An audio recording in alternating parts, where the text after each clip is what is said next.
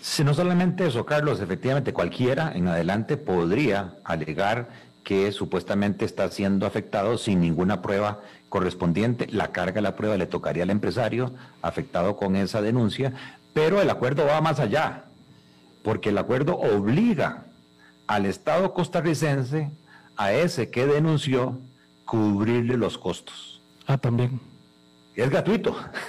Claro. o sea, que cualquiera supuestamente afectado por un proyecto a costas del Estado, eh, que tendría que brindar la asistencia técnica y la asistencia legal de manera gratuita. Dígame, en esta situación fiscal que está viviendo el país de un déficit creciente, ¿de dónde vamos a tomar recursos para que a cualquiera que se le ocurra, o sea, yo sé que hay gente bien intencionada, yo sé que hay organizaciones bien intencionadas que protegen el ambiente, pero ¿quién me garantiza a mí ante esta apertura de este convenio que no haya malas intenciones? Incluso, ¿por qué no?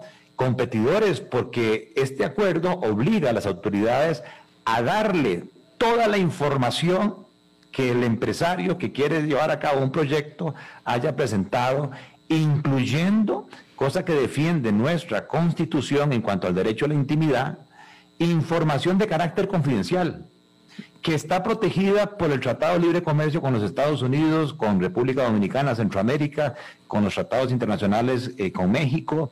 O sea, aquí hay una violación total eh, en una, repito, muy buena intencionada este proyecto, pero que es tan arbitrario, tan abierto, que entonces deja, demasiados vicios jurídicos y por esa razón eh, la oposición que estamos mostrando. Los invitamos a votar por la papeleta 2 empresarial este 6 de junio en el distrito que le corresponde, con la declaración jurada y cédula de identidad.